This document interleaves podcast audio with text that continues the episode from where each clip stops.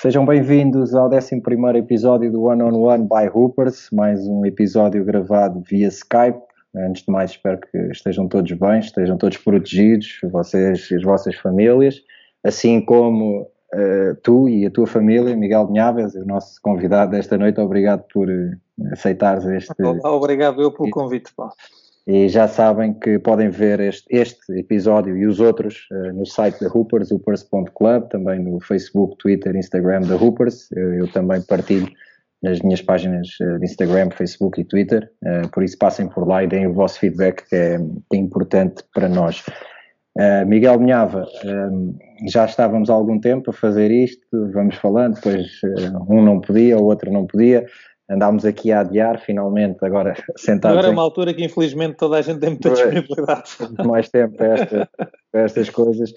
Um, antes de mais, deixa-me dizer, nada que seja novidade para ti, mas para mim, eh, até porque nós falamos eh, muitas vezes e acabamos por estar eh, muitas noites juntos a comentar jogos na, na Sport TV, mas se calhar vou dizer uma coisa, eu não sei se tens noção disso, mas para mim, poder falar de basquete contigo, eh, não só hoje, mas lá está, com a regularidade que acabamos por fazer todos os, quase todas as noites na Sport TV, eh, para mim é um prazer, eh, não só porque ficámos amigos depois de, depois de adversários e depois de colegas de equipa, ficámos amigos, e, mas porque tu foste uma pessoa que, que, para a minha geração, e eu sou um ano mais novo que tu, tu sendo o base, sendo o líder de uma geração muito forte, uma equipa muito forte do, do Barreirense, uh, tu eras uh, não só o alvo a bater, mas eras também, mas eras também a referência e, e, então eu sempre olhei muito para ti, também ainda por cima jogavas na posição de base,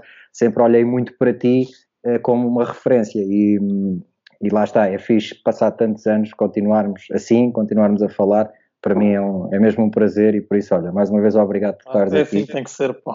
Yeah. É o melhor que, é o melhor que é guardamos. Mesmo. Claro, é o melhor que levamos Isto, é mesmo. muitos anos, é verdade. E pronto, e falando então de, do Barreirense, eh, este, ah, hoje vamos ainda, deixamos só também anunciar isto, hoje estamos aqui, vamos mudar aqui um bocadinho a dinâmica deste one-on-one -on -one, uh, e vamos fazer isto em, como, um, como um jogo, ou seja, temos aqui o primeiro período e o segundo período na primeira parte do episódio, e depois o terceiro e o quarto período na segunda parte do episódio. O primeiro período é sobre a tua formação, um, bora lá então começar esse, primeiro período e a primeira pergunta é como é que tudo começa para ti, uh, como é que o basquete entra na tua vida? Olha, para mim era quase, quase inevitável não começar, porque uh, além do, do Barreiro, que eu sei que é uma terra pela qual tu tens muito carinho e estima, eh, é uma terra que, pá, que, pelo menos isso eu sei que tu gostas, é uma terra que respira basquete e que, e que é difícil encontrar alguém no Barreiro que não, que não tenha experimentado, que não tenha jogado, que não tenha um irmão, um, um pai, um primo, um amigo que, que, que, não tenha experimentado ou tenha jogado basquete, porque é uma terra que de facto uh, teve também uma altura uh, boa no futebol, em relação ao futebol, mas o basquete teve sempre na genes do Barreiro. Uh, e no meu caso, lá está eu dentro dessa regra também tive um pai que e tenho um pai felizmente que, que jogou que jogou que jogou muitos anos também fez, um, fez uma carreira interessante também no, no, basquetebol não só como jogador mas também como, como treinador que aliás aos dias de hoje mantém-se ligado à modalidade é treinador adjunto do Barreirense um, e então acabou por ser muito natural e eu já nem sequer tinha idade ainda para entrar para o mini basquete e já, já acompanhava as equipas do meu pai uh, já andava com a bola na mão, portanto a questão de entrar para o mini basquete era mesmo uma questão de chegar à idade e, e, entrar, e foi assim que aconteceu. Portanto, acabou por ser tudo muito natural. O meu pai não teve que me forçar absolutamente nada. Eu é que queria acompanhar, e queria estar, e queria ver. É, e já que falas, já que falas no teu pai, diz-me, eh, responde-me aqui a duas coisas. Por um lado, se alguma vez uh, sentiste pressão do teu pai uh, para, que, para jogar não, zero, zero, Por zero, outro lado, se alguma vez sentiste pressão de toda a gente por seres filho do teu pai. Sim, isso aí, eh, eu não diria pressão, mas quer dizer, eu depois chegou uma altura que eu já era o Miguel Minhava, mas eu lembro até em sénior de, de, de, apanhar treinadores mais velhos, era o filho do Minhava, portanto não era, e tu também é, é. tens um pai que, que, fez carreira no basquete e, e, na comunicação e também, também senti isso um bocadinho, não, não foi algo que me incomodasse minimamente, uh, super à vontade com isso, e já agora partilho aqui uma história muito rápida que foi dos melhores insultos que eu, que eu ouvi num jogo de basquete foi um. Eu estava ainda no, no Barreirense e fomos jogar ao VAR ainda ao, ao antigo pavilhão do Alvarense, portanto eu já a sénia. Uh, e houve um senhor que teve o jogo todo na, na, bancada a dizer o teu pai era muito melhor que tu, o teu pai era muito melhor que tu, o teu pai jogava muito melhor que tu. Pá, eu achei, pá, foi daquelas coisas que não, não podes levar a mal, não é? Portanto, eu, eu no fim fiz o sinal, pá, e olha, amigo, eu... Eu, tô, eu concordo. Sempre aí, estamos todos de acordo, não tem problema nenhum. Sei que é curioso falares de, em Ovar, não sei se é o mesmo homem, a primeira vez que eu fui jogar ao VAR foi pelo ela. Eu nem joguei, como aliás eh, grande parte dos jogos dessa época fiquei sentado no banco, eh, mas olha, lá para mim, ainda há poucos, eh, há poucos dias tive a oportunidade de gravar um episódio com um ex-colega dessa equipa do Queluz e estava-lhe a dizer que. e com o Miguel Miranda, que também já gravei, Uh, epá, para mim só estar ali era do caraças, eu adorava andar ali com ele e para a frente, foi o meu primeiro ano uh, neste, nessa claro, realidade claro. profissional. Uh, pá, e nesse jogo em Ovar, primeira vez que eu fui jogar ao Ovar na vida, nem joguei. Pá, e acabou o jogo. E estávamos a atravessar o campo, saías do balneário que era lá no outro sim, campo sim, sim, e atravessavas o campo para sair para a rua. Pá, estava um homem à espera que eu me cruzasse com ele, pá, eu desde que saí do balneário, Barrocas isto, Barrocas aquilo, Barrocas não sei quê, virou, é, virou Barrocas um filho do não sei quê, és um filho da... É, pá, e eu, pá, às tantas assim, pá, passei-me, eu ia direito ao gajo, meu, e foi o Leroy, que pesa, pá, mais cinco vezes o que eu peso, pá, que me agarrou, e levou-me tipo ao colo, e eu a espernear, a querer ir para cima do outro, e o homem ficou lá a insultar-me, e o Leroy a levar-me para fora do pavilhão, mas mas, yeah, e ao VAR também era, era giro. Mas falando ainda na, vá, na, tua, na, na, tua formação e sem, sem passarmos já para essa fase de, de, das nossas vidas, essa fase profissional, um, ehm, o teu percurso é todo feito no, no Barreirense. Um, ehm, Sim.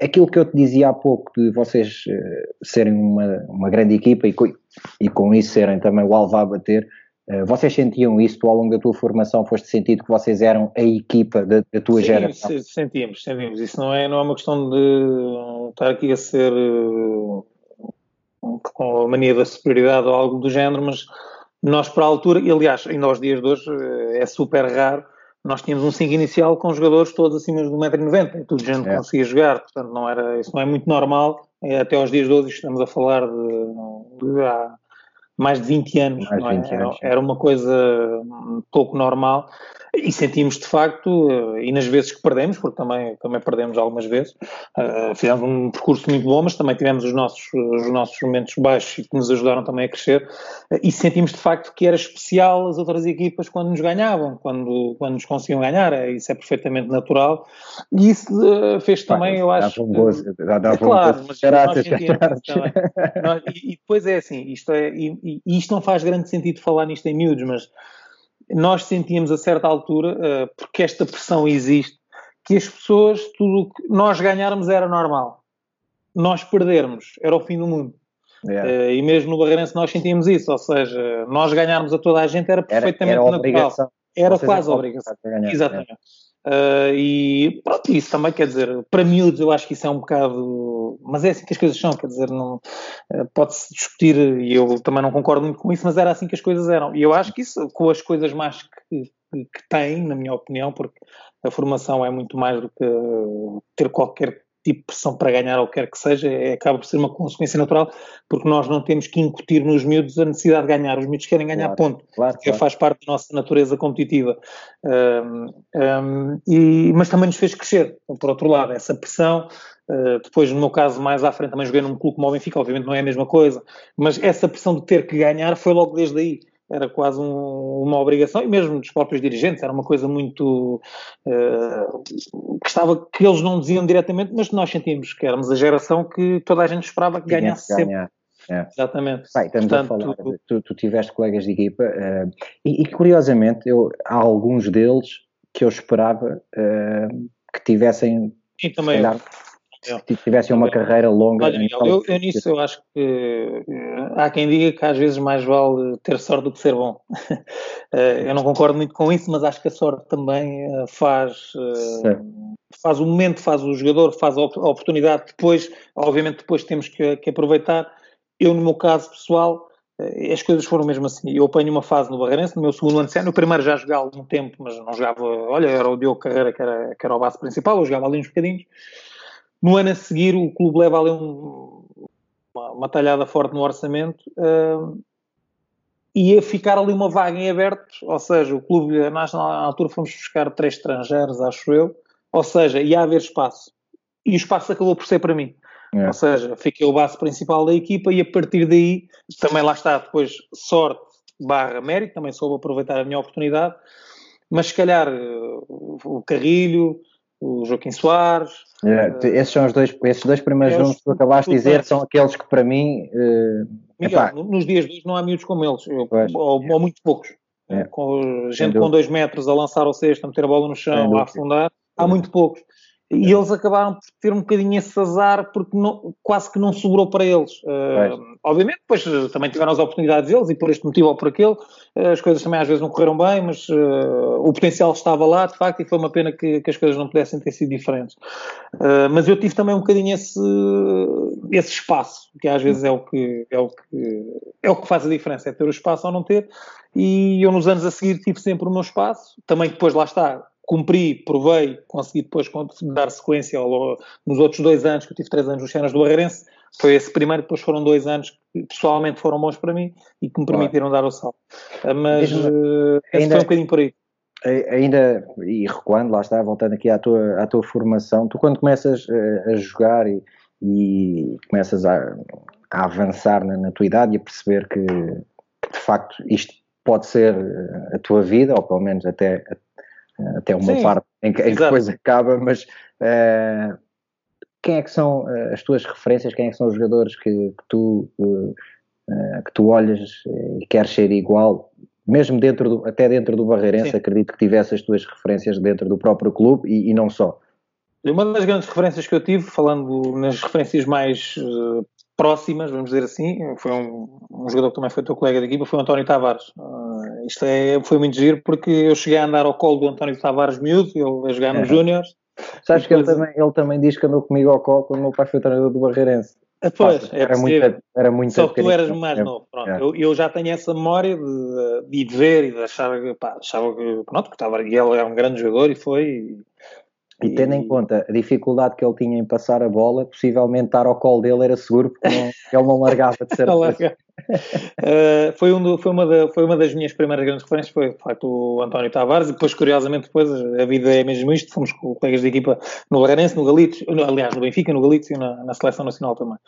Um, a nível internacional, houve um jogador, e até porque as características depois acabaram por ser, as características, não, só não me estou a comparar, não é nada que se pareça ao, ao jogador que eu vou mencionar, mas era o Magic é Johnson, que, dizer, é. era um base grande, e eu acabei por ir buscar muita coisa também ao jogo dele, obviamente à nossa escala, ao nosso, não é, à nossa realidade. facto de seres um base grande. Base grande, de jogar de costas para o cesto às vezes, eu gostava de passar a bola, eu sei que às vezes o pessoal do Barreira acha coisa, mas eu gostava de passar a bola, tal como o Mendes gostava A Paula de seres um, é, dessa questão de seres um base grande, sabes que isto é uma opinião minha, pá, eu acredito mesmo, eu acho que o Barreirense acabou por queimar alguns jogadores uh, na, na tentativa, depois de ti, na tentativa de sim, fazer. Depois já eram Bora lá, olha outro Miguel Minhava aqui. É pá, não, sim. mas tipo, não era, estás a ver? É diferente, é, às vezes é. jogadores grandes a jogar na posição de base e eu acho que saiu tudo ao lado. Pá, porque é não tem que se forçar. Aquilo no teu caso era. É natural. É, acabou por ser natural.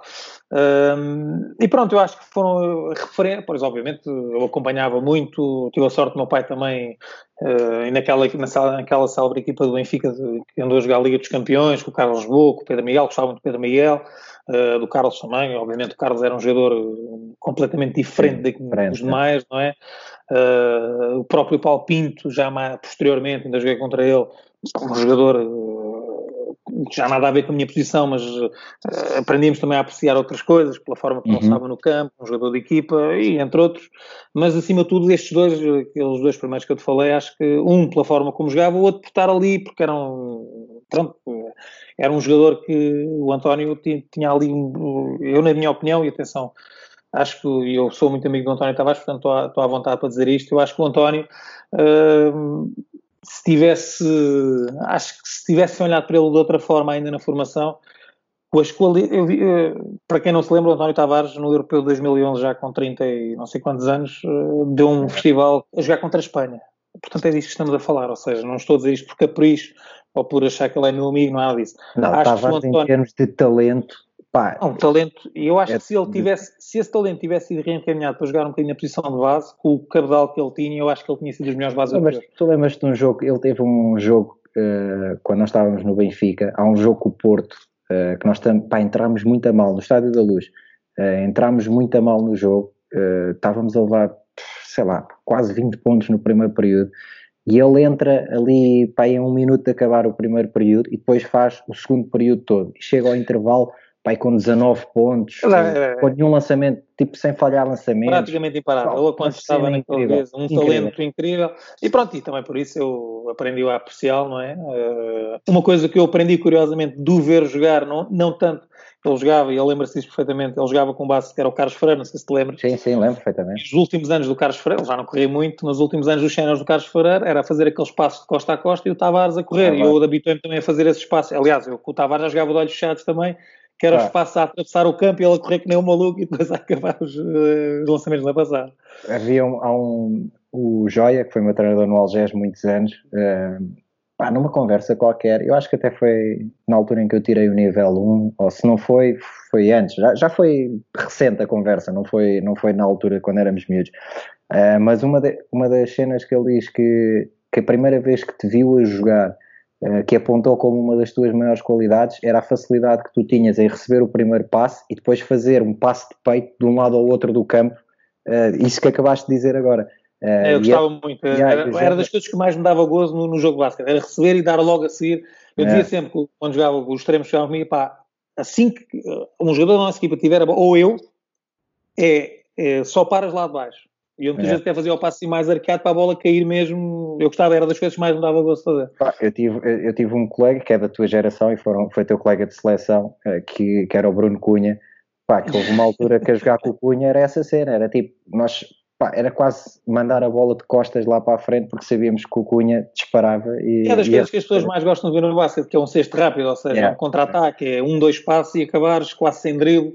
Uh, aí sempre foi das coisas que eu, que eu gostei de fazer e que o Tavares, a certa altura, já era de olhos fechados. Mike, e do teu percurso da formação no Barreirense, vocês acabam por ganhar muitos títulos e é, é, vocês de facto são uma geração que que eu, que eu acho que marca o, o basquete nacional a nível de formação, porque vocês de facto eram, eram a equipa mais forte dessa, dessa geração, malta ali entre os 82, 83, que é o teu ano, 84, que é o meu, uhum. essa geração. Depois alguns jogadores, eu lembro-me já em Juniors A, eh, que depois passou a ser escalão de sub-20 que agora já não existe. Um, ehm, o Betinho uh, acaba por Sim. jogar convosco também. Ainda mais novo que eu, mas, mas integrava a vossa equipa, uh, e vocês marcam essa, essa, toda essa geração. Uh, ao longo desse percurso em que vocês vão ganhando títulos no clube, uh, há também as seleções regionais, e vocês, grande parte da seleção de Setúbal era a equipa era do Barreirense, não é? Um, Achas que isso também, de certa forma, jogava a vosso favor? Vocês chegaram, inter, chegarem a interseleções e já. Porque o, o, as, seleções distritais não tinham assim tanto tempo para se preparar para as competições. Olha, e sabes, por acaso. Sim, sim, sim. Claro, eh, acho que sim. Uh, acho que qualquer seleção, até transportado para outras modalidades. Agora temos o exemplo do handball. Uhum. Uh, que tinha grande base da equipa era do, do Porto. Uh, quer dizer, são rotinas que se constroem, não é? Numa seleção nacional são dois, três meses de trabalho no máximo. Não, não dá para. E se conseguires montar uma base de uma equipa, o trabalho sai, sai muito mais facilitado, depois reforçando, obviamente, com outros jogadores de outras equipas. Eu, por acaso, não tive muita sorte nos, nos interseleções, porque, aliás, hum, eu acho que jogar, jogar, joguei um em, em iniciados. É sério? É porque lesões, eh, depois houve uma vez que eu já andava a jogar no, a base no, no, no Barreirense o último ano, aliás, é o meu último ano de, de, das seleções regionais. Meter uma seleção a jogar a posto, pá, eu não, não me identificava nada com aquilo e não correu nada bem. Uh, e depois tive as tais lesões, uh, portanto também não, não tenho grandes memórias, sinceramente. Tu tiveste sorte em não ser o gajo de quase 2 metros, que ah, este gajo Fui é grande empurrado, ainda tentaram, ainda, ainda quem tentasse, mas não, não tenho por acaso, tenho memória boa, foi uma seleção, e curiosamente eram iniciados, não éramos, um, éramos candidatos a descer e ganhámos o primeiro jogo por um ponto e não descemos com uma sorte incrível, uh, porque havia equipas do Porto, a equipa de Lisboa era fortíssima, equipa de Lisboa era fortíssima, uh, e do Porto, e nós, por acaso, em termos de seleções, não. Depois o conjunto das outras seleções conseguia okay. ganhar praticamente a equipa do Barreirense, Ok. Um, e eu não tenho, de facto, não tenho grandes memórias, sei que agora há um, há um grande evento. evento eu, eu ia te perguntar, tinha isso aqui escrito agora. Um, o, o nosso formato uh, antigo de, de interseleções. Diferente, Era, era diferente, era basicamente tu num ano estavas na divisão 1, na 2 ou na 3, uh, competias, podias subir, podias descer, a geração do ano seguinte apanhava aquilo que tinhas deixado do ano anterior, não é? Um, eu, no entanto, continuo a achar, continuo a achar que, uh, quero saber a tua opinião, eu, eu acho que esse formato funcionava melhor porque aquilo era competição para nós. Uh, e agora há, há, as festas do basquete que eu honestamente, eu, eu tenho uma opinião que é... É uma festa. Acho, acho que até começa mal, exatamente, logo o nome. É uma festa, não é uma competição. É, claro que toda a gente vai lá e quer ganhar, mas no meio disso é uma festa. É, não sei. Olha, eu vou-te... Olhando para os dois formatos, o que, é que, o que é que tu achas? Eu vou dizer, e aquilo que eu vou dizer até pode. É a minha opinião, vale o que vale, e eu não, não, não sou o dono da razão e a dizer coisas que as pessoas acham disparatadas, outras que menos, mas eu nunca liguei muito às seleções regionais. Isto é o primeiro ponto, mesmo na nossa altura, nunca, não sei, talvez influenciado por esta experiência até nem muito gratificante que eu acabei por, por não viver dessa forma tão. Se me perguntares o que é que eu trago mais das seleções regionais, foram as amizades que eu fiz com jogadores de outras equipas e isso ficou muito mais marcado do que provavelmente a competição. Em relação às festas, pá, não. Acho que de facto aquilo é feito para juntar muita gente, é positivo, é importante ter os miúdos todos ali, é um, é um evento com impacto eh, mesmo em termos económicos, eu acho que neste caso para, para Albufeira e para o Algarve, que organiza, acho que é de facto uma coisa que, que faz sentido. Um, em termos competitivos, eu fui lá um ano, foi o único ano que eu consegui conseguir uh, jogos, alguns em campos atravessados. Pois. Isso para mim, seja em sub-14, seja em sub-16, para mim não faz sentido. Não faz sentido. Um, acho que às vezes as pessoas se agarram tanto àquilo que parece que é a última Coca-Cola é, do deserto. É o momento, Para mim não faz é sentido. o momento do ano. É, mas eu este ano tive, por exemplo, uma situação com, uma jogadora porque tinha que se treinar para as festas, não sei o quê, porque eu pedi para treinar, para a miúda vir treinar, vou fazer um treino de cena, uma miúda de 15 anos. Era um treino com 30 miúdas, mas a miúda tinha que ir. Eu acho que este tipo, acho que é muito mais importante para uma miúda de 15 anos ter Miguel, hipótese de treinar nas séniores do, do, que lá, por exemplo. Nos séniores do Algés, tivemos um miúdo uh, que era sub-18 primeiro ano e estava a ter ali a oportunidade de, de estar connosco na equipa. Uh, pá, estamos a falar de um miúdo que de repente tinha a oportunidade e nós ali no Algés juntámos alguns ex-jogadores vá, de Sim, claro, claro, Carlos claro, Andrade, João Santos, claro, claro. Pá, malta que podia passar, o João Manuel, o Jorge Afonso, malta que podia passar a, yeah. Pá, e o miúdo chegou aqui a esta altura Uh, e quando soubemos o, os treinos desta altura, ele diz: Ah, mas eu não, eu não posso treinar naquele e naquele dia porque tenho que ir lá abaixo às festas. E nós assim, mas tens que ir, mas tu já não tens idade para jogar lá, meu, o que é que tu vais lá fazer? Pois, uh... Ah, eu, eu tenho que ir às festas. Meu, é o convívio, é. Ah. E, é pronto, uh, eu percebo, não, não vou dizer que sou o maior crítico ou que sou. Mas aquilo tudo espremido para mim o que, é que, o que é que eu digo para mim, espremido em termos de formação, é aquilo acrescenta muito aos jogadores enquanto jogadores? Não. Parece-me que não. de facto, eles gostam muito daquilo, mas é por outras razões e também sei de episódios de miúdos que vão para a noite, nananã, nananã. Ou seja, nós também já tivemos a idade deles, estar num contexto daqueles é uma maravilha. Mas quer dizer, nós aqui devemos pensar mais naquilo que é o basquete propriamente claro. dito, não é? Claro. Uh, não digo que não se faça, mas acho que às vezes também se dá muito, muita importância àquilo, que se faça, tudo bem. Eu tenho dúvidas na questão dos jogos em campos atravessados, acho que uhum. não faz sentido nenhum, mas também não acho que seja, não acho, e neste momento às vezes ficamos com a ideia que, que o basquete português são as festas. Yeah. E isso é preocupante. Yeah. Uh, Miguel, para acabar aqui o teu percurso na, na, formação e para chegarmos aqui ao final deste primeiro período, deste one-on-one, -on -one, uh, seleções nacionais também começas a ir cedo uh, à seleção nacional. Uh, algum momento marcante, jogadores com quem tu te cruzaste na tua formação nas seleções que acabaram por ser jogadores a jogar a um nível altíssimo, a nível mundial. Quem é que são aqueles que te marcaram? Fala-me um pouco dessa, desse teu percurso nas seleções jovens.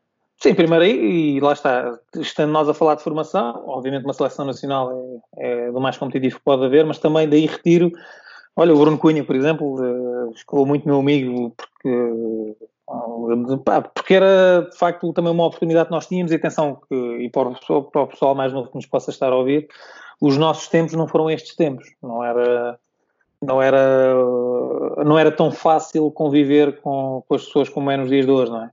Uh, e aquilo também era um momento para conhecer outra gente, outra é. realidade, treinar, ter treinos muito mais, uh, quer dizer, não era um treino de, de, um clube, não é? E apesar da minha equipa ser muito forte, mas tínhamos ali 6, 7 jogadores, depois o resto do treino era um bocadinho diferente, e ali não. Uh, ter os estágios, com treinos bidiários, com, com os melhores jogadores do país, um, e foram, foram experiências muito boas. Uh, e eu destacaria, eventualmente, dos jogadores que perguntaste, uh, e recordo-me, o, nosso, o treinador da seleção de sub-20, nós tivemos um, um apuramento em, na Grécia que não, não correu nada bem porque apanhámos Sim, a competição também era diferente na altura. Nós era diferente. Uh, pois, todos nós apanhámos. Ou Nós jogámos contra não a Jugoslávia ainda, eh, que era, já não era Jugoslávia, era Sérvia e Montenegro, ainda estava o jogo de Sérvia e Montenegro para uma seleção fortíssima. Jogámos contra a Grécia, que jogava em casa. Eh, a Geórgia, que tinha o Pachulia e o Chichivili, que era outro que. O Pachulia nessa altura já andava. Já andava Olha, contra nós não jogou, por acaso. por acaso não jogou. Uh, e depois ainda perdemos mais. Uh, já não lembro as outras equipas. Mas para dizer o quê? Desses jogadores, joguei o Pachulia não jogou contra nós, mas nós vimos logo que era um jogador de facto fortíssimo. Um, na Grécia, eu recordo que a Grécia tinha um jogador, um extremo canhoto, que era o Taputos, que era um, pá, ele fez média de 40 pontos naquele, pá, era uma coisa, e eu lembro do professor Zé Salgueiro, que era o nosso treinador, ter dito uma coisa, ele já disse muitas coisas acertadas, mas foi das coisas mais acertadas que ele disse até hoje. Que foi para nós, ele disse, nós olhávamos todos para esse jogador, para o Taputos, porque ele, pá, ninguém o conseguia parar. Yeah. Nós, ele, por acaso, contra nós foi expulso, porque nós tínhamos o João Ferreira, que agora é médico, o João, que era, jogava no Alvarense, Pá, e o João era um daqueles jogadores eh, pá, que fazia muita fita e ele conseguiu expulsar o Taputos na Grécia, que foi um escândalo. Pá, o resto do jogo assobiaram-nos o jogo todo ao João, então pá, chamaram-lhe tudo, porque ele vai um lance com o Taputos, manda-se para o chão e começa a esfregar a cara, fica todo vermelho e os árbitros expulsam. Nós levámos 30 ou 40 na mesma, não foi por aí. Um, mas o, o Zé Salgueiro disse uma coisa que foi: pá, ou seja, o, o quem é bom é o base. O base é quem é muito bom. Sabes que era o base? Era o Spanuli. Ah, só. e ele, só. Aí, ele aí acertou mesmo, porque o Spanuli de facto era um era, foi, fez uma carreira incrível, mas está a fazer. Um, e nessa altura, de facto, foi um jogador que nós depois olhámos já com mais atenção e depois fui acompanhando também o percurso do Spanulis. Sim, depois mais tarde veres esse jogador. E, né? e depois eu cruzei-me com ele em 2007, no Europeu, e perguntei-lhe, pá, lembras, chegaste contra Portugal? E ele, ah, Portugal, pois foi, pois foi e tal. E ainda falámos ali um bocadinho ele sobre disse, isso. Ele até disse, vocês tinham aquele gajo que fez fita e... É, acho que claro, foi uma cena, nós depois, quer dizer, no fim do jogo estávamos tristes, tínhamos perdido, mas acabava de ser normal, a Grécia ainda por cima mais ganha mas a gente riu-se muito com o João porque ele era um, pá, um, um gajo de 5 estrelas, o João Ferreira. Ele agora nunca mais falei com ele, é médico, ele estava a tirar o curso de medicina, mas eh, ficou, ficou essa, essa memória também muito engraçada. Bem. Bem, chegamos assim ao fim do primeiro período uh, deste one-on-one. -on -one. Vamos passar aqui para, para, o segundo período do jogo, que é uh, a tua carreira como profissional, como jogador, não a tua carreira profissional em que estás agora, mas eh, como jogador, eh, começas, eh, fazes a formação toda no Barreirense, que há pouco, no primeiro período, já, já, já explicaste que acabas por fazer três anos na equipa sénior do Barreirense. Essa transição acaba por ser natural, por ser no mesmo clube, possivelmente até fazias os dois escalões de juniores A e sénior, ou isso nunca aconte sim, aconteceu? Sim, sim, sim, aconteceu. O Barreirense nessa altura fazia uma coisa acertada, que eu acho que quer dizer, é dos livros, mas que quem faz só tem que continuar a fazer, porque há coisas que não perdem validade com o passar dos anos. Eu uh, fiz três anos de sénior, mas no ano antes, no primeiro ano do Barreirense na Liga, eu fiz a pré-época já com os séniores. Ok. Eu por ter ali logo um contacto, vez a vez, uma lesão ou qualquer coisa, já era chamado também a equipa uhum. de séniores para fazer um treino ou outro. Uh, eu acho que isso acaba por ser uma integração para não ser um choque tão grande, ok? Claro. Um, mas foi, é, é, sempre um choque. O Barreirense, portanto, entra na Liga Profissional primeiro ano, esse tal que eu faço a pré-época, e depois no segundo ano estou integrado numa equipa profissional, na altura na Liga Profissional, com 17 anos. Ok? Um, é um choque grande, ainda que o Barreirense tivesse e, e houvesse também gerações que tinham feito a, a, transição, estava o Pedrosa, estava o Pedro Silva, ou seja, os jogadores, estava o Jorge Ramos que era mais velho, ou seja, havia ali uma, quase uma escadinha, percebes, uhum. de, de, idades e de gerações que estavam ali todas ligadas, ok? Portanto, é, até por aí também a transição se fazia, hum, se melhor, estava o Sani também, o Ricardo Sani, portanto, era quase, nós começávamos a olhar para cima e percebíamos que aquilo, a partir do momento que eu percebi que podia chegar aqui para cenas, era quase natural. Depois, era uma questão de tempo até acontecer. Era uma questão de tempo e as coisas iam-se iam -se desenvolvendo, porque o Barreirense, de facto, uh, e, e, nesse, e, nesses anos, apesar de ter alguns estrangeiros, a seguir recorria, normalmente eram os jogadores da casa. É. Uh, e, e fez bem, foi, eu tive a sorte, fez com que fosse um choque maior, mas também tornou a minha aprendizagem muito, muito maior. No primeiro ano que eu estou na equipa, Arthur Cruz, Laver Evans com 40 anos, Alexa Carvalho, já com 30 e muitos, internacional brasileiro, Stanbeck, o Ian, ou seja, uh, muita gente com muita experiência, ok? É. O que faz com que tu uh, tenhas que andar na linha, primeiro de tudo. Acho, eu acho que, esta, que este pessoal novo não, não apanhou. Acho, acho, que falta aqui um bocadinho esta questão de olhar para os mais velhos e de perceber, uhum. de aprender e de respeitar. Um, e eu apanhei logo aqui um grande choque. Uh, o Diogo Carreira também estava, já, já, já tinha mais experiência, fez com que eu tivesse que andar mais depressa, que aprendesse muito mais. Pá, eu tive, por exemplo, eu acho que eu costumo dizer isto, às vezes já disse, e digo outra vez, o Arthur Cruz, para mim foi quase o, o meu primeiro treinador sénior. Obviamente que o Cabrita foi importante, mas o Arthur, por aquela relação, ele quase me adotou, vamos dizer assim, ou seja, deu-me tanta informação, puxou tanto por mim, que foi aquele primeiro ano, acabei por dar logo um salto muito grande e a adaptação foi muito mais fácil. Mas ó, é, sempre, é sempre um choque, é sempre passar de, de uma realidade para outra e depois normalmente é uma fase em que se perdem alguns jogadores. É. E eu, no meu caso, acho que tive aqui uma transição bem conseguida. E, e esses jogadores perdem-se, na tua opinião? Eh, o que eu te queria perguntar agora era quais é são as principais diferenças que tu notas quando passas para sénior relativamente àquilo que trazias da formação e já agora, falavas nos jogadores que se perdem, se essas diferenças acabam por ser o motivo dos jogadores se perderem no caminho, quer não conseguirem corresponder às exigências que, que uma equipa profissional tem relativamente àquilo que é a formação. Pronto, aqui, acho que há aqui dois, dois tipos de jogadores que nós podemos diferenciar. É aquele jogador que chega aos seniors e diz eu quero isto, portanto pode demorar um ano, pode demorar dois, pode demorar três, mas eu quero isto e vou trabalhar para isto e quando a minha oportunidade aparecer eu vou, eu vou agarrá-la. Ou aquele jogador uh, que entra e bem, deixa ver como é que é.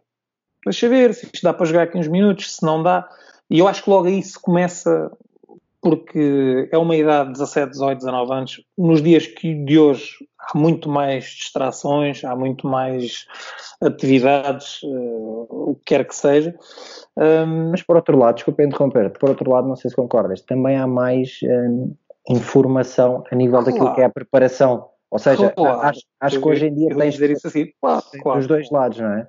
Claro, uh, e tens muito mais, lá está, podes aprender muito mais, é. muito mais depressa. Portanto, uh, mas aí é um bocadinho do mindset, é aquilo que eu te estava a dizer.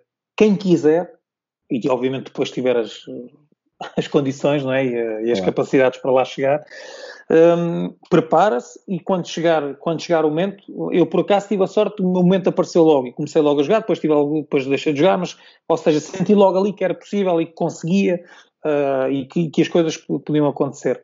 Eu acho que há muita gente que depois uh, e isto é mesmo assim, eu sei que há pessoas que não gostavam de ouvir isto, mas uh, um miúdo de 18, 18 ou 19 anos, que faça um ou 10 anos sénior, não joga, uh, olha para a vida dele e diz, uh, bem, uh, tenho a faculdade, tenho o trabalho, whatever, um, ganho aqui 100 euros ou 150, ou não ganho, sequer às vezes, em muitos casos, o que é que eu vou fazer da minha vida? E eu acho que muitas vezes a questão está a ser esta. É uma questão difícil de, quer dizer, porque vai muito da capacidade financeira dos clubes e tudo isso. Portanto, é aquilo que eu estava a dizer. Se és um jogador que, independentemente do resto, queres, as coisas vão-se dar. se vais numa de descobrir, de ver o que é que dá, de perceber se queres isto, se não queres, eu acho que aí normalmente o caminho acaba por ser. É, até porque esse jogador à partida não está tão predisposto para treinar, para trabalhar, para. E eu acho que é por aí que se começa também muito a definir quem consegue e quem, quem vai para o lado, de facto, dos jogadores que depois fazem carreira, daqueles que se vão perdendo, independentemente, às vezes, de até serem jogadores talentosos e tudo isso, mas que, bem, não deu paciência, ou então vou é. jogar, uh, mandar umas bolas, treinar duas ou três vezes por semana. Uh, que, que, quer dizer, que, que, é uma opção legítima, mas que, de facto, para quem gosta do basquetebol, às vezes vermos jogadores com talento não, não, não, não apostarem nele são menos custos. Já que falas nessa questão de, do, não, do não desistir e do, do querer, eh, tu na tua carreira acabas por ter eh, alguns momentos eh, complicados a nível de lesões Sim, até, nomeadamente quando, quando eu fui jogar contigo para o Benfica, acabaste por começar a época por te lesionar no verão, no verão e só começaste Sim. a época em janeiro.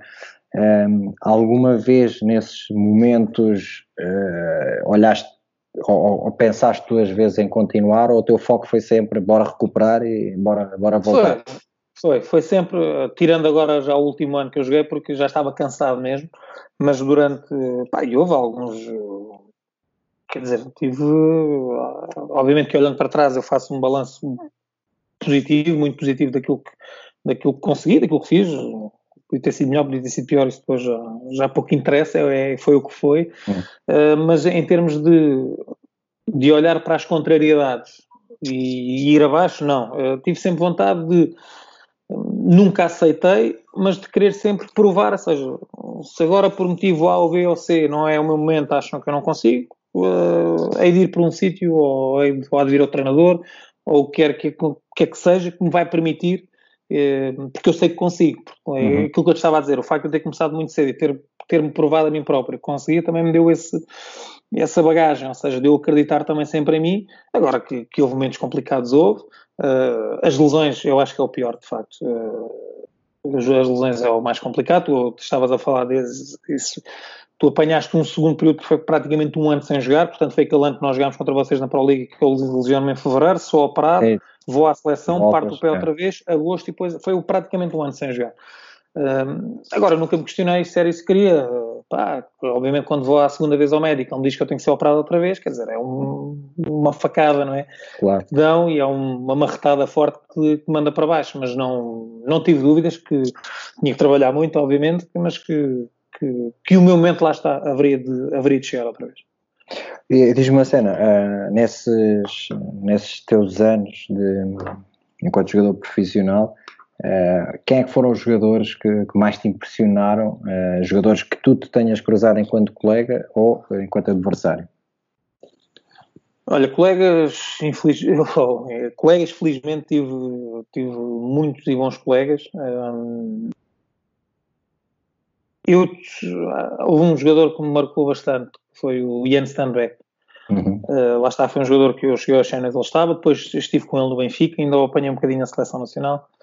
Uh, o Stanbeck, primeiro, era a pessoa mais bem disposta do mundo. Portanto, logo aí, uh, ou seja, tu podes chegar ao treino mais chateado, mais em baixo, porque alguma coisa te correu mal. Com o Stanbeck, chegas, falas, metes-te com ele, é uma brincadeira, um, sempre a rir, sempre a rir, mesmo quando os treinadores às vezes não lhe chamavam muitas vezes a atenção porque ele era um profissional de mão cheia, uhum. um, mas sempre com um sorriso nos lábios, sempre com uma palavra de incentivo, uh, sempre a puxar para cima, e foi um jogador que me marcou muito, pá, adorei jogar com ele, a mulher é 5 estrelas, um, e foi um jogador que, e era daqueles que quando chegava à altura da verdade, porque isto nós sabemos e tu sabes também que na alta competição não é só andar a rir e sermos todos amigos, quando chegava à altura da verdade ele não falava muito. Mas é. quando ele falava, eu lembro-me que houve pá, um jogo do playoff que, que fizemos no Benfica, que, que, antes do Henrique entrar no balneário, e foi uma coisa que ele nunca tinha feito. Ele falou ali 3 ou 4 minutos. E, e acho que a mensagem que ele passou ali, nunca nenhum jogador sequer tinha conseguido passar. Ou seja, aquilo que ele disse estava tudo certo, a forma como ele disse. Ou seja, um, é um líder daqueles líderes que está muitas vezes calado, yeah. mas que só a presença dele, a forma de estar, um, a tranquilidade que ele acaba por passar para os, para, para os restantes uh, companheiros de equipa. Um, tu sentes-te bem ter um, um, colega de equipa daqueles, sabe bem teres alguém ao teu lado, sabes que é alguém que se as coisas correrem mal, ele vai-te vai -te, vai -te puxar para cima. e depois, a gente, sei que a gente já vai falar da questão da seleção, o grupo que encontrei na seleção nacional, o Miguel Miranda, para mim, é além de ser um grande amigo meu, é daquelas pessoas que eu não sei se ele se lembra disto, mas quer dizer, eu a primeira vez que falei a sério com Miguel Miranda foi em 2006, quando fui à seleção. Eu era um miúdo, não, pá, conhecia muito pouco do pessoal da seleção. Uh, e foi uma vez num pequeno almoço que nós ficámos os dois à conversa, sei lá, para aí uma hora ou algo do género, e tu sentes uma empatia logo muito grande. Ou seja, há pessoas que basta falares meia hora ou uma hora que tu sentes uma empatia que se calhar não sentes com outras. E depois é, é outro, um líder mais, mais vocal, mais de falar, sim, sim, sim, mas também aquela pessoa que tu ouves aquela pessoa que também puxa para cima. Um, isto em termos daquilo que é a liderança, do, do espírito, de, do sentimento positivo que os colegas de equipa trazem, eu, acho, eu destacaria estes dois, obviamente tive outros colegas muito bons, mas destacaria estes dois. Em termos do jogo, do jogo propriamente dito, uh, pá, eu joguei com, no meu primeiro ano no Benfica com um americano, não sei se tu te lembras, que era o Ashant Johnson. Não lembro, pá, então não. Que era uma máquina.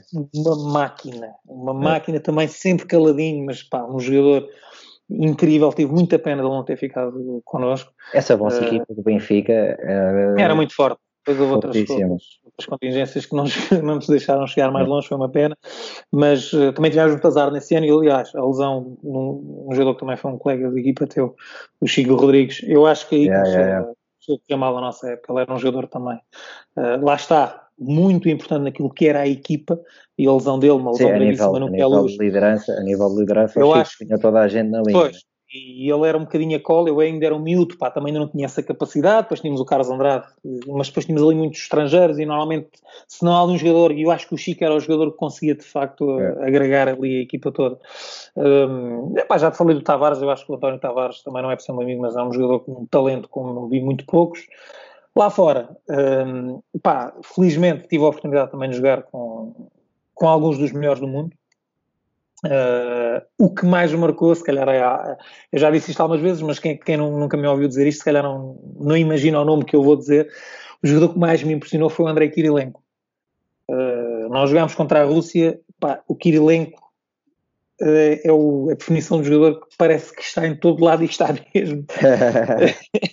eu lembro-me dele andar a pressionar os nossos, eu, o Felipe da Silva, na altura será o Mário, pá, ia roubar-nos bolas e a marcar, pá, porque ele era um jogador com 2 metros e 7 ou 8. Mas mexia-se como Miguel, e é daqueles jogadores que aprecias porquê? Porque ele fazia tudo dentro do campo. É. Roubava bolas, desarmava, ressaltava, assistia, marcava, uh, defendia pá, nas horas. E eu lembro-me de, de, uma jogada que eu tive, pá, num, está a acabar o ataque, eu tenho, tenho um contra um com ele no, pá, no meio campo, a meio do, no meio do campo. Uhum. Pá, eu tinha que atacar o sexto, estava a acabar o, o, o tempo. Pá, e eu passei por ele assim com uma grande facilidade, estás a ver? Eu disse, ui, já, já foi. Já está. Pá, eu deixei a bola na tabela. Quando olhei a bola foi sair ao outro lado do campo que ele mandou um abafo que, que, mandou, que a bola foi sair ao outro lado, eu nunca tinha visto nada assim. Ou seja, uh, obviamente que eu joguei contra jogadores muito mais talentosos do que ele, mas uh, lá está, é, é, aquele jogador que tu entras frente do campo e te intimida, porque diz assim, como é que eu vou passar por este gajo? Não dá, porque ele tem uns braços que nunca mais acabam, ele salta, ele mexe. Uh, mas depois, obviamente, quer dizer, jogámos duas vezes contra a geração de ouro de Espanha, não é? Com, com os Manos Gasol, o Navarro. E seleções, e seleções já lá vamos. Seleções já lá vamos. Sim, sim, já lá vamos. Mas pronto, em termos dos jogadores que, que, que estavas a perguntar, ainda tem aqui alguns nomes, acho que obviamente estarei aqui a ser injusto também para alguns colegas de equipa meus. Pá, gostei muito de jogar com o Elvis, com, com o Betinho, com o Carlos Andrade com o João Santos, eh, enfim, são, e são também amizades que ficaram, portanto, além de, além de ter, eu acho que consegui ter, ter o privilégio não só de jogar com, mas contra uma geração, de facto, de jogadores portugueses muito, muito interessante. Uh, além de tudo isso, também uh, as boas amizades ficaram também, também me marcam. E diz-me uma coisa, tu, uh, bem, o teu percurso acaba, nós acabamos por, por conhecer e daí também não ter uh, estado aqui a, a perguntar-te coisas específicas de cada clube, mas uh, resumidamente, Barreirense, Belenenses, Benfica. Uh, Entre o Belenenses e o Benfica, uma experiência em Espanha. Espanha, não é? Em Cornelhar, é, na equipa satélite do Barcelona. Ia-te pedir para falares um bocadinho dessa, dessa tua experiência. Olha, foi uma experiência curta, mas muito gratificante e muito enriquecedora. Na altura acabei o playoff aqui no Belenenses. Pá, eu lembro-me disto, estava a chegar.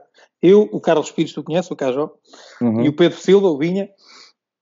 Lembro-me disto como se fosse é, pá, Para estarem os três juntos, eu, eu, eu adivinho de onde é que estavam a chegar. e que horas eram? Não, ainda era cedo, não era cedo. É. Íamos passar uns dias à casa da costa do, do Cajó. Um, e eu lembro-me de chegarmos, ligar os computadores, para a gente chegar ali o futebol manager, ali os três, para irmos depois para a praia, para estarmos ali descontraídos, pá, tinha acabado a época, estava-me mesmo de, de, descansar, e acabo de pousar as malas, ligar tudo, buscar uma cerveja ao frigorífico para a malta estar ali descontraída, e toca-me o telefone, que era o meu agente na altura, o Carlos Motinho, e Miguel, queres ir para a Espanha? E eu, é para Carlos, acabei de me sentar aqui. Acabei de chegar à costa, meu. acabei de chegar à costa da para que eu viva as minhas férias. É pá, equipa do Jaime Silva, o Base aleijou-se, o Base que era o Chema Marques, não sei se lembras, jogou no cabo. Sim, sim, sim. Uh, sim. O Chema lesionou-se, e pá, eles precisam do Base, querem de ti, não sei o quê. É pá, eu, é pá, então tem que ir, não é? E lá fui eu para a Espanha, pronto, para a equipa para a equipa. Espera aí, está aqui no computador a abrir umas coisas esquisitas. Ah, então, para uma equipa satélite do Barcelona, para a equipa satélite, tinha muitos miúdos do Barcelona que estavam lá emprestados, ou seja, era a equipa em que, eles, em que os miúdos rodavam. Eu joguei com o Jaime Silva, com o Joffre, o Joffre Leal, que ainda fazia okay. parte dessa equipa, foi uma experiência, pá, adorei jogar com o Joffre. Nessa altura já tinha estado em Portugal. Ou... Já, já, que ele foi o fim da carreira. Eu acho que o Joffre ah, sim, claro deixou de... Sim, sim, sim. Já, claro eu acho que se o Joffre não deixou de jogar ali, foi o ano a seguir ao Aldo okay, okay. Companhia de equipa também 5 estrelas, adorei jogar com ele. Uh, e a, a, aprendizagem foi, pá, a minha, as coisas até me correram relativamente bem. Aliás, eu sou, eu já vou para a Espanha com o contrato assinado, a palavrado com o Benfica, e para mim estar a palavrado ou assinado era a mesma coisa, já tinha dado a minha palavra. Aí podia surgiu a oportunidade e tive alguns convites ainda para ficar em Espanha, mas como já tinha o compromisso com o Benfica, não ia estar a, a voltar atrás e na altura tinha, estava a fazer um ano de estágio também de educação física. Mas foi, pá, foi, foi gratificante. Eu vivi ao pé de Barcelona, um, tive contato com uma realidade muito boa, conheci alguns dos miúdos, um deles pelo menos foi à NBA ainda, o Xavi Rei, que ainda jogou no Benfica, uhum, agora no Benfica, jogou comigo também. Um, e aquilo era uma mescla muito gira, porque tínhamos um americano muito experiente, que era o Robert, uh, o Jaime, o Joff, ou seja, havia ali um conjunto de jogadores mais experientes e depois os miúdos, os miúdos é. da cantera do Barcelona, que eram muito talentosos, também muito bons. E, epá, e foi a minha oportunidade que eu tive, depois tive outras, mas acabei por, por decidir ficar cá, mas foi uma realidade diferente. Um, um estilo de treino completamente diferente, uma competição também que, que, apesar de ser a Prata, que estava perfeitamente ao nível da nossa, da nossa Liga ACV, da nossa Liga, na, Liga, Liga Portuguesa, é o PB, acho, à altura, um, e foi, foi, foi muito bom. Um, eu, se calhar, é das coisas que olhando para trás, um, se calhar se fosse hoje podia ter feito de maneira diferente. Eu nunca me considero ter muito o espírito de, de imigrante, mas se calhar hoje, a certa altura da minha carreira, teria optado por, por experimentar. Por ir lá fora mais a sério. Não só durante um mês e meio, que foi a minha experiência, mas se calhar durante mais tempo. Se calhar é das únicas coisas na carreira que eu, se me perguntasse se eu fazia igual, talvez tivesse talvez experimentado. Talvez, talvez. É, depois, eh, lá está, Benfica, Galitos, eh, onde tu acabas enquanto jogador. É, de todos estes anos a representar estes clubes, Quais é que são os momentos mais marcantes da tua carreira, aqueles que, que, tu vais recordar para sempre? Das seleções já vamos falar. No Benfica, e tu fizeste parte dessa equipa também, o quebrarmos um jejum muito grande, uhum. é especial, tão grande como, como o Benfica. Pá, adorei, além do Barreirense, obviamente, que foi o clube que marca que me fez como jogador, como homem e tudo isso. Adorei jogar no Belenenses. Foi uma experiência muito boa. Foi o primeiro ano que estive fora do Barreirense. Era, era um teste importante também para mim, ou seja, saís da tua saís casa, do teu, sim, exato. do teu conforto.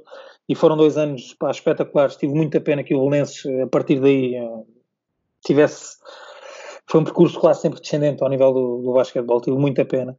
Um, o Benfica é o Benfica, não é? É um grande clube, vivi anos muito bons, episódios menos bons que infelizmente, mas eu prefiro relevar as coisas positivas, acho que uh, ali uma situação ou outra que não, acho que não, não tinha que ser como foi, acho que o desfecho podia ser o mesmo, mas acho que as coisas podiam ser tratadas de outra forma. De outra forma uh, tive pena não ganhar uma taça de Portugal no Benfica e curiosamente depois no ano a seguir que sai para o Galitos, nós no Galitos ah. vamos à final da taça com o Benfica e perdemos e o Benfica volta a recuperar a taça de Portugal não sei quantos anos depois. Mas, bem, eu, é, é, foi a única cena que eu não, que eu não ganhei. É como, no fim é destes anos todos foi a taça de Portugal. Bem, no Benfica tivemos uma meia final e a outra, nos dois anos que eu estive lá, Uh, primeiro jogo, um, um ano fomos à meia final com o Varense, no Barreiro. Sim, e no ano seguinte, no entroncamento, acho que perdemos logo no primeiro jogo com o Guimarães. O Guimarães. Perdemos. Depois, mas eu ainda tive uma final depois e perdemos com o Guimarães na final também. Uh, e foi uma competição que parece estar enguiçada, mesmo agora como treinador não tenho tido muita sorte, uh, mas uh, marcou-me marcou o Benfica, obviamente, em termos dos títulos ganhos e de, de, daquilo que é que é o impacto que tu tens como jogador. Obviamente estás num clube que ainda ganha, uh, fomos campeões quatro vezes, quatro, exatamente. Um, e depois uh, deu-me também muito gozo no Galitos uh, participar naquilo que, é o, que foi o crescimento do clube. Eu chego ao Galitos, portanto o Galitos tinha jogado um ano antes na Liga porque o Barreirense tinha desistido e o Galitos aproveitou o apoio da Câmara e sem direito esportivo foi para a Liga, desce nesse, nesse ano, mas não acaba por não descer por questões administrativas. E a seguir, então, a muito custo, ficamos na, na Liga, mas aí garantimos o direito esportivo do Galitos a estar na primeira divisão. Chegamos à final da Taça de Portugal, pá, para o Galitos era uma coisa Sim, incrível, claro. impensável. Depois lá apanhámos o Benfica e eu, pá, tinha que ser agora que, que o Benfica volta a ganhar as taças. Um, e depois foi um crescimento também até irmos aos playoffs, e aliás o clube mantém-se a um nível muito interessante para aquela que é a realidade do clube. Sim, para aquela que é a realidade, exato, era isso que eu ia dizer, é, conseguem ser competitivos. O clube do Barreiro, por muito que as pessoas queiram não, é o Barreirense, e o Elites acaba por ser ali um bocadinho outsider, mas que também ali com, com, com mérito das pessoas e, com o trabalho que foi sendo feito também se conseguiu estabilizar no, na primeira divisão. Um, é isso, eu gostei, olha, acho que assim a nível de resumo, um, fui sempre, tirando um episódio ou outro, fui sempre bem tratado antes de ir. Eu acho que isso é, um, é uma coisa boa, é algo que nós também gostamos. É, porque no fim, uh, os pontos, as assistências, os ressaltos, os títulos que tu ganhas são sempre importantes e, e toda a gente gosta de ter alguma coisa de, de que falar, de alguma conquista que teve mas hum, eu destaco acima de tudo isso, é, eu posso ir ao Galitos, posso ir ao Benfica, eu agora jogo, o Benfica é meu adversário na Liga Feminina, sou sempre muito bem recebido, muito, seja por adeptos, seja por dirigentes, seja por treinadores, por jogadores uhum. de outras modalidades, uh, se eu for ao Belenenses, exatamente igual, é um clube que marcou muito, no Galitos exatamente igual, ou seja, tu chegares também uh, ao fim da tua carreira e conseguires uh, ter a cabeça levantada e entrares e gostares de estar e as pessoas gostarem que tu estejas e te recordarem e te, e te tratarem bem e te continuarem a tratar bem, acho que isso também é, é algo que é, que é recompensante ao fim de, pá, desde os 5 até aos 37, hum. portanto é uma vida inteira ligada ao basquete. E é bom que essa parte também seja, esteja presente. Miguel, obrigado por esta primeira parte. Chegamos assim ao final do segundo período, ao final deste, desta primeira parte do One on One by Hoopers, hoje com o Miguel Minhava. Uh, vamos interromper aqui para, para intervalo. Uh, já sabem que podem acompanhar este, este episódio e os outros eh, no site da Hoopers, hoopers.club, também no Facebook, Twitter e Instagram da Hoopers. Eu também partilho nas minhas páginas, vejam, deem o vosso feedback, é importante para nós. Miguel, obrigado, já nos vemos na, na segunda parte, agora é tempo de intervalo, por isso até já.